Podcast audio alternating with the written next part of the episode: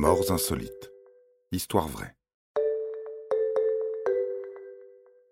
Gare au virus.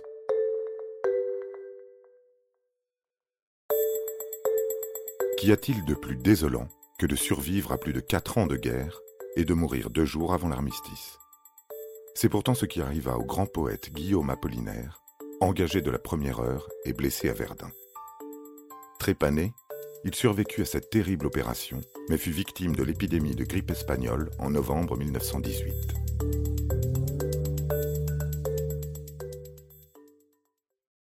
Dès la déclaration de guerre, Apollinaire fait tout pour s'engager.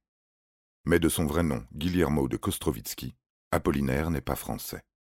Il dépose une demande de naturalisation le 5 août 1914 espérant obtenir la nationalité française nécessaire pour partir au front, sauver la France en danger. Il parvient à s'engager quand même le 5 décembre 1914 pour toute la durée de la guerre. Et le voilà parti. Le 17 mars 1916, le sous-lieutenant Kostrovitsky est à Verdun, au pied du chemin des Dames, depuis trois jours. Avec le 96e régiment d'infanterie, il tient le secteur mais à 16 heures, il est en train de lire une revue littéraire quand il est blessé, puis évacué. Un éclat d'obus a transpercé son casque et lui a troué le crâne. On le soigne, on extrait les morceaux d'obus, mais un éclat résiste. On doit le trépaner le 9 mai. On lui fait un trou dans le crâne pour le débarrasser de l'indésirable ferraille. L'opération est une réussite, mais sa convalescence est très longue et très douloureuse.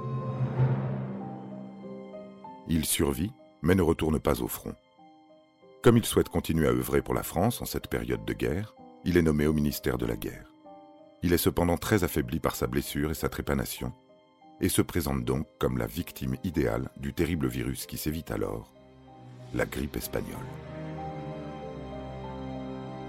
Ainsi, le poète qui a survécu à des déluges d'obus et qui pendant plus de quatre ans a servi son pays d'adoption, est mort de la grippe le 9 novembre 1918 deux jours avant l'armistice qu'il n'aura pas eu la joie de fêter. Il avait 38 ans.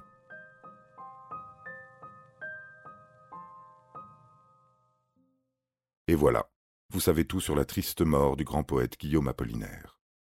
Il fut l'une des très nombreuses victimes de cette pandémie qui a touché 27% de la population mondiale. On en estime le nombre de morts entre 20 et 50 millions. Les dernières estimations allant même jusqu'à 100 millions. Quant aux pertes humaines durant la Première Guerre mondiale, elles se montent à 9 millions de personnes. Un conseil donc, attention au virus. Vous avez aimé cet épisode? N'hésitez pas à le commenter, à le partager et à le noter. À bientôt pour de nouvelles histoires. Studio Minuit, créateur de podcasts addictifs.